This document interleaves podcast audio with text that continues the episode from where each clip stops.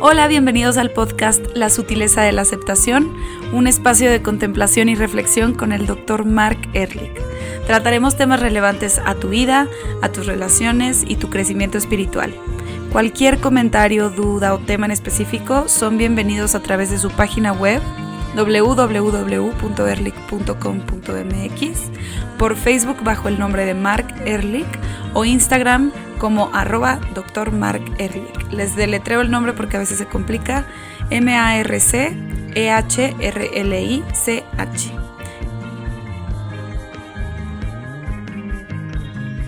Hola Mark, ¿cómo estás?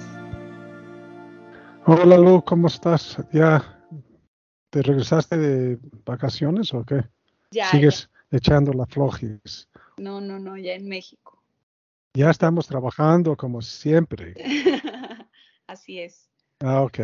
Oye, uh, Lu, tengo entendido que alguien um, puso un, una pregunta acerca del último post que hicimos en Instagram. Sí, tenemos una pregunta de Mónica eh, de que no entendía muy bien el post y te voy a leer el post para que podamos como platicarlo aquí. Va. Las personas que amamos simultáneamente son los benefactores de nuestra bondad y los blancos de nuestra culpa. Ok. Bueno, eh, a, a, mí se me hace tan importante uh, la realidad de las relaciones amorosas, porque en, esta, en este post hay tres temas que tenemos que platicar hoy. Okay? Okay. Primero, ¿qué es una relación especial? Okay. ¿Qué es lo que hace una relación íntima? Uh, segundo es el tema de la proyección. Por ejemplo, ya que tú estás estudiando psicología, la pro proyección es un tema sumamente importante para entender la calidad de nuestras relaciones especiales. Y el tercer tema, que es todavía más complicado, es el propósito inconsciente de las relaciones especiales. Okay. Okay? Entonces hay tres, otra vez. ¿Qué es una relación especial?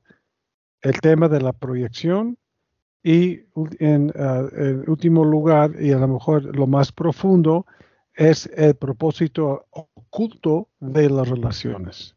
Okay? Uh, la relación especial, tú sabes que tú tienes muchas relaciones. Uh, eres una persona extrovertida, eres una persona sociable, pero no todas las relaciones son relaciones especiales, no son relaciones importantes. De hecho, podemos a lo mejor enumerar en nuestras manos que, los pocos que, amigos reales y mi esposo y mi mamá y mi hermano. Y así.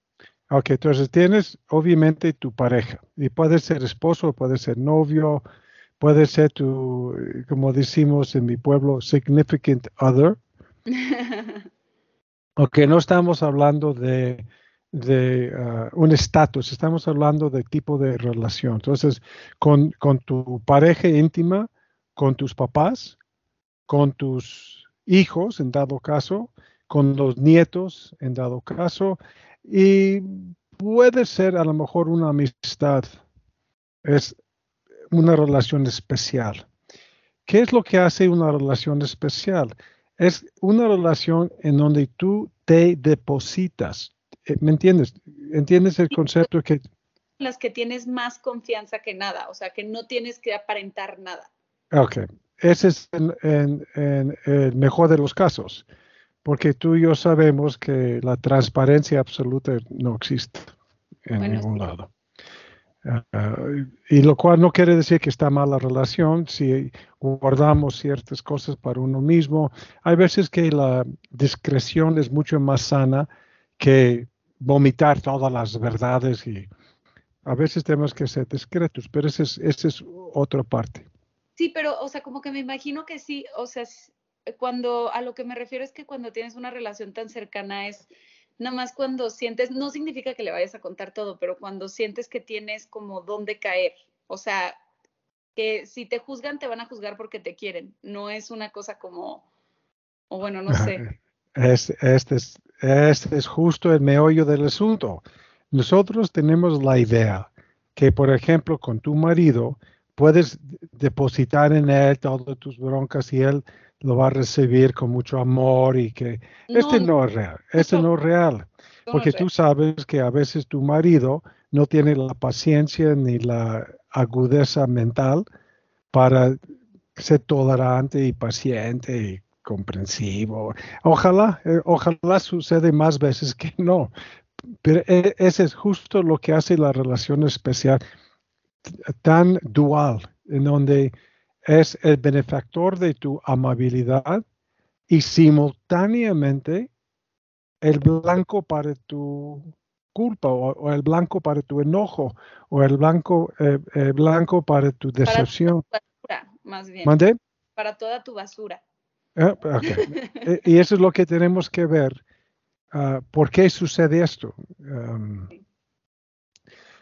una vez que tú estableces que la relación, esta relación en particular, es significativa para ti, hay varias cosas que suceden. Una cosa es que quieres lo mejor para esta persona. Entonces, por ejemplo, sé que eh, tu mamá está visitando México, ella es de Monterrey. Tú quieres que ella esté a gusto. Entonces, si piensas invitarla a comer, vas a, dedicarte a un tiempo para preparar una comida que a ella le gusta, vas a estar interesada de que ella pase bien sus viajes, su viaje, sí, Todos los días tengo que planear, no tengo que, quiero planear mi día con, con que ella me pueda acompañar y que le guste el día. Sí, porque es una persona para ti importante y especial y por lo tanto quieres uh, tu bondad y tu generosidad y tu amor y tu interés, ¿no? Etc, etc. En la misma forma tienes nada más un esposo, no tienes 20 esposos, porque por razones que podemos especular, fue él y no 20 mil otras personas. Fue él, como tú fuiste la persona en su vida. ¿Por qué sucede esto? Pues eso es filosófico, porque la verdad nadie lo entiende. ¿Por qué él sí, otros no? ¿Y por qué tú sí, otros no? sabemos. Cuando tienes hijos, es un albur. ¿Me entiendes? No sabemos quiénes, quiénes van a ser. Tenemos una, un ciertos parámetros, ¿no? De, va a ser niño o niña y va a tener ciertos, ciertos rasgos genéticos y, por ejemplo, dudo mucho que si cuando tengas un hijo va a salir de la raza negra. Sí, completamente. ok. No se, bueno, no se puede. No, imposible. podemos decir que es imposible pero igual es más sensible que menos sensible, a lo mejor es más sexual. Todo depende de la parte ah, tanto genética como psicológica de la pareja. Pero eh, como uno dice, ¿eh? Nature and nurture. nature y nurture, exactamente. No sabemos por qué te va a tocar este niño en particular, solamente podemos especular. ¿Okay? Sí. No escogiste supuestamente tus papás, aunque hay una filosofía esotérica que, que, ah, sí escogemos nuestros papás. Pero este, no sé si vamos a platicar de esta parte o no, pero lo que sí sabemos que para todo el mundo, los papás, los hijos, los hermanos, en algunos casos los primos, en algunos casos los abuelos, en todo, en los casos de, pareja íntima y obviamente los hijos. Esos son los papeles que jugamos, que podemos decir que son relaciones especiales y como hay un tipo de amor hacia ellos, lo que tú quieres hacer es hacerles cosas bien para que ellos estén más a gusto que no. Claro. Ok, por lo tanto, es el benefactor de tu amor, de tu amabilidad, porque tú puedes ser una persona muy seria con un vecino porque no es una persona especial para ti, no es simplemente un vecino de muchos. Y, te guardas o guardas una parte de ti ah, como vecina que es X, ¿no? Ah, amable. Sí, creo que en mi caso es al revés, o sea, como que con los que no conozco soy muy amable y luego ya que me conoces puedes entender que también eres el blanco de mis... Pero porque soy muy extrovertida, entonces mi primera interacción es muy amable o muy abierta y luego ya te das cuenta que tal vez no soy tan abierta como pensaste al principio. Ok. Lo cual nos lleva al siguiente punto, la proyección. Nada más en, o más bien, nada es que nada más, pero es más frecuente una proyección de algo tuyo en una relación íntima que con una persona desconocida, aunque todo el tiempo estamos proyectando. Todo el tiempo cuando tú criticas a alguien, estás proyectando este rasgo. E, esta es curioso, antes de, de, de este parque, este fin de semana, estaba pensando y busqué en ah, el curso de milagros, que ese es uno de las ah, psicologías espirituales para mi gusto más completa que haya. entonces encontré en, en el texto del curso de milagros una, una explicación de qué es la proyección. Entonces quiero leerlo y a ver qué piensas de esto. ¿Está bien? Dice, repudias lo que proyectas. Por lo tanto, no crees que forma parte de ti. Te excluyes a ti mismo al juzgar que eres diferente de que aquel sobre el que proyectas. Puesto que también has juzgado contra lo que proyectas, continúas atacándolo porque continúas manteniéndolo separado de ti. Al hacer esto de manera inconsciente, trates de mantener fuera de tu conciencia el hecho de que tú has atacado a ti mismo y así te imaginas que te has puesto a salvo. Es una locura, sí, completamente. Y sí me siento muy relacionada con eso. Bueno, ahora que estoy estudiando psicología, que me enseñaron de la proyección, lo estoy poniendo en práctica. Y sí, muchas de las cosas que juzgo en los demás es un juicio hacia mí, realmente, de algo que no quiero ver. La primera frase para mí es profundo. Repudias lo que proyectas. Por lo tanto, no crees que forma parte de ti. Entonces, cuando tú piensas en, vamos a usar un ejemplo ah, típico. Todo, toda la gente, y ese es en 40 años de psicoterapia, y en todas las relaciones de pareja, una de las críticas más comunes es que la persona es muy egoísta. ¿Sí? Entonces, ¿qué sucede? Lo que pasa es que mi marido es muy, muy egoísta. Y pregunto, ¿por qué es egoísta? Porque básicamente es que no hace lo que yo quiero que haga. Eso, eso de verdad, a mí, justo ahorita que estoy en pareja, me cuesta mucho trabajo porque intento no, o sea, yo también luego digo, qué egoísta que siempre está pensando en él, en los planes o así. Y yo también, entonces luego tenemos como la misma discusión recurrente de qué tanto es seguir tus planes y qué tanto son los míos, ya sabes, o sea, como cómo llegar al middle ground, digo, al, lugar en medio, porque sí, o sea, no sé, ¿a dónde vamos a comer? A donde quieras. No, pero ¿qué quieres comer tú? Y yo, pues digo, eh, sushi. Y me dicen, no, no se me antoja el sushi. Ay, qué mala onda, ¿no? ¿Para qué me preguntas? Exacto. dice el pizza. Y yo, va, ok, vamos por pizza. Y luego me pregunto, ¿qué tanto estoy cediendo a sus gustos y él no cediendo a los míos? Y a veces pasa al revés, o sea, exactamente lo mismo, pero al revés. Y, este, y te voy a decir por qué sucede esto, Lu. Porque el egoísmo es parte del ego. Por eso se dice egoísmo. Y hemos platicado en todos estos podcasts que el ego es yo quiero, yo siento, yo pienso, yo necesito, yo exijo. ¿sí? Por lo tanto, no es tanto el egoísmo de Lu o el egoísmo de tu marido, es simplemente el egoísmo que sucede en todas las mentes humanas. Para poder ver el egoísmo en él, Primero tienes que tener el egoísmo en tu mente para poder identificarlo en él. Si tú, por ejemplo, no tuvieras egoísmo en ti, no podrías verlo en él. Sí, porque la interpretación del egoísmo viene de tu experiencia del egoísmo? Wow. Sí, Eh, pues, en- el cerebro. Pero es que, y eso es a lo que voy, yo sé que yo soy muy egoísta en muchas cosas, y entonces cuando empieza a darme gusto tanto, digo, ay, ya me pasé la raya, ¿qué puedo hacer para empezar a compensar a su egoísmo? Ya sabes, porque al final los dos vamos a tener ego toda la vida, entonces es nomás como pues. Este suena un poquito como manipulación de ser la buena, la buena esposa.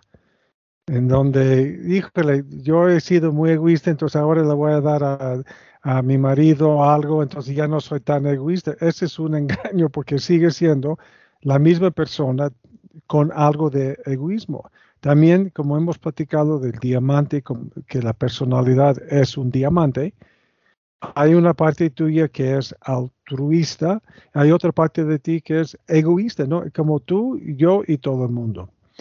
Por lo tanto, lo que yo recomiendo siempre a las parejas que yo veo en la psicoterapia es que eliminemos por completo el concepto de egoísmo, porque todos somos egoístas. Este no es, no es relevante. Es, estamos buscando nuestra satisfacción, porque así está hecha la mente densa, como hemos platicado. ¿sí? Cuando tú ves algo en el otro, lo que no ves es que tú tienes que tener esto en ti para poder proyectarlo en él. ¿sí? No importa cuál es la crítica. ¿ok? Entonces vamos a, vamos a, tú eres una persona muy sensible. Tú y yo sabemos que uno de tus grandes rasgos es que eres una mujer empática, sensible. ¿Qué sucede? Esa es tu identidad en este momento de tu personalidad. Soy una mujer sensible. Por lo tanto, el opuesto, que es ser insensible, que también tienes un rasgo de ser insensible, a lo mejor menos frecuente porque eres más sensible que no. La tendencia es que por ser, por tener el rasgo inconsciente, eso es lo que se proyecta. Y curiosamente, lo que ves en tu pareja o lo que tú te enojas con él o te sientes con él es porque él es insensible y estás sí, y estás convencida que él es el insensible, no yo, obviamente, porque yo soy una mujer sensible. Y si quisiéramos crecer psicológicamente, después de criticar a mi pareja o a mis hijos o a mis papás o a mis hermanos o quien sea, tengo que ver la, la parte correspondiente en mí. Vamos a usar un ejemplo extremo, ¿ok? Porque muchas veces um, es más fácil de verlo. Ah, últimamente hemos visto ah, estos ases- asesinos en serie, ¿no? Que un, un tipo recientemente no entró a una escuela en Texas y mató a 19 niños, Sí, ¿ok? qué- Entonces uno puede pensar que enfermo está. Está bien, que enfermo está. Ese también es una proyección. Una proyección de que yo soy asesino, pues no. Aunque en, a, a un nivel esotérico soy capaz de hacer esto, además que no- mi- las circunstancias de mi vida y la karma, etcétera, no me ha llevado a esto.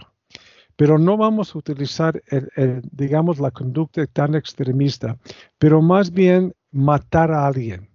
¿ok? Ujú. si quiero ser honesto y auténtico y, y maduro, etcétera, no es de que yo voy a pensar cuando maté a alguien, es más bien cuando mato a alguien y cuando yo mato a la persona cuando yo lo critico. ¿Sí? Yo mato a alguien cuando yo lo ignoro. Yo mato a alguien, si entiendes esto, yo estoy viendo en términos simbólicos un rasgo de personalidad que estoy percibiendo en el otro sin responsabilizarme por el- un rasgo de fondo.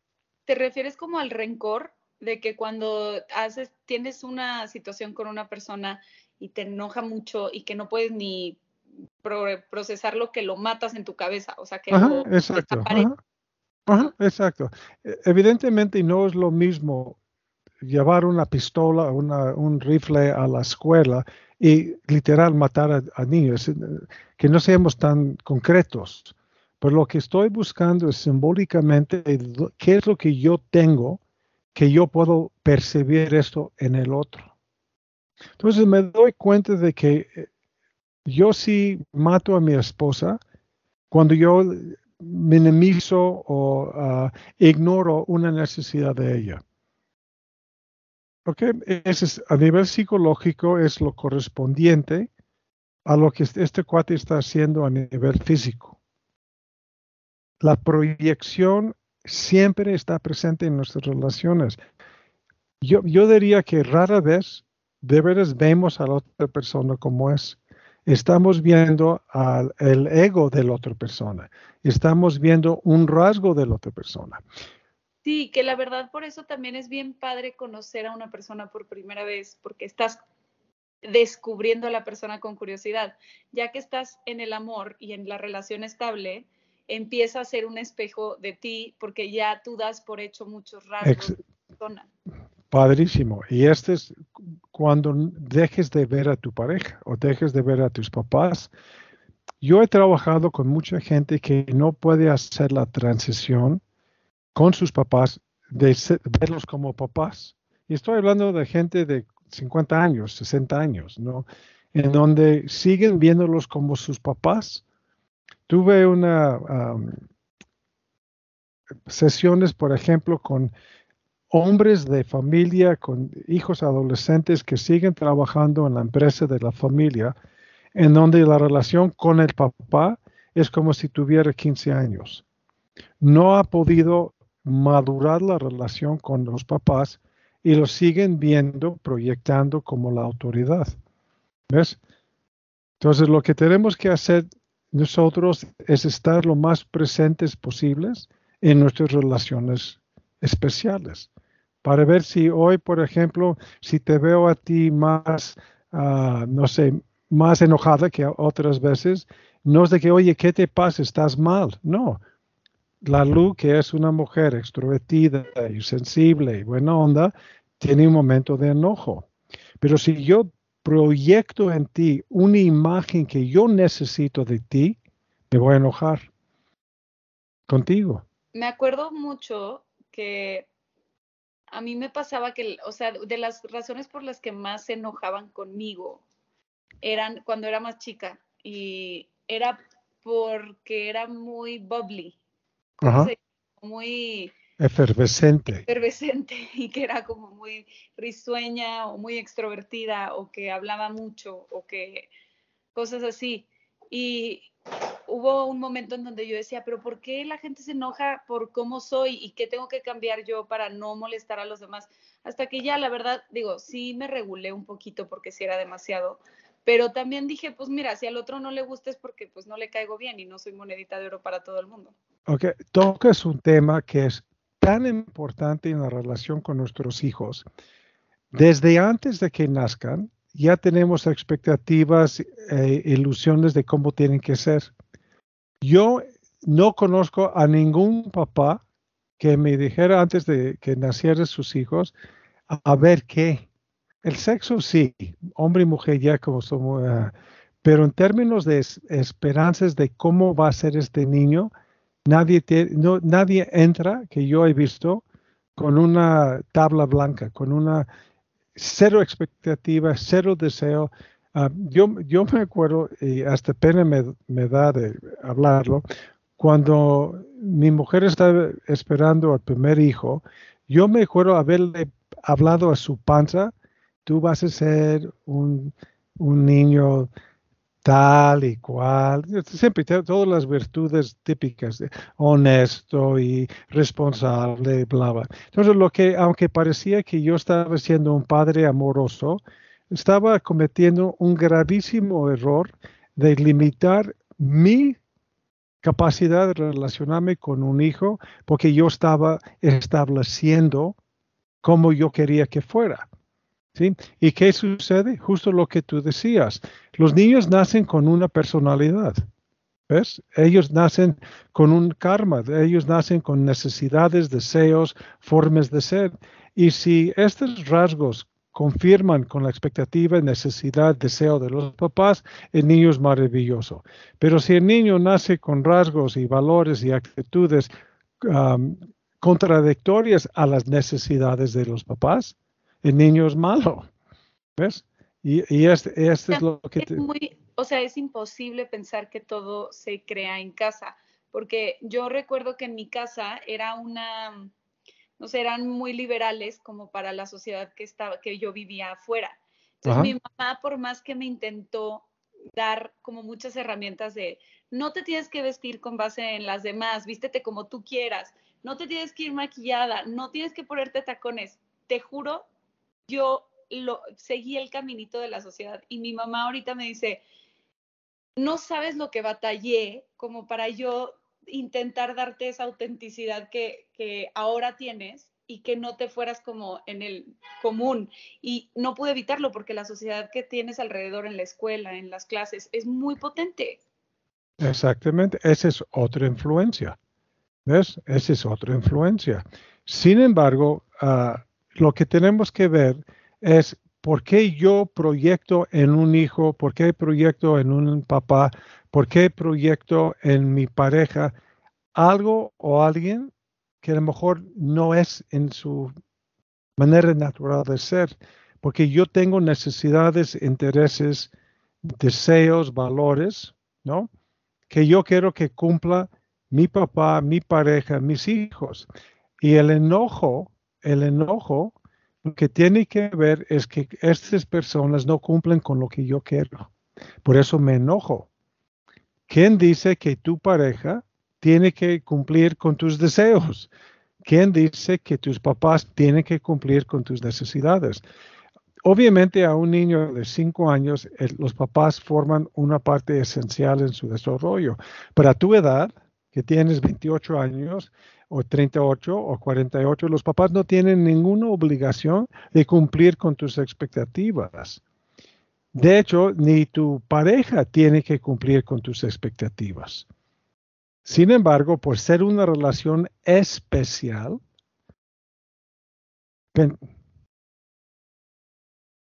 pensamos, a veces vamos a pararle Digo que fue tu perro que empezó a ladrar muchísimo Ah, no, no importa lo que sucede con los perros. Ah, por ejemplo, este es otro ejemplo. Empezó a ladrar tu perro, te pusiste medio nervioso porque ya estamos haciendo el podcast y es muy fácil enojarnos con el perro por ser perro.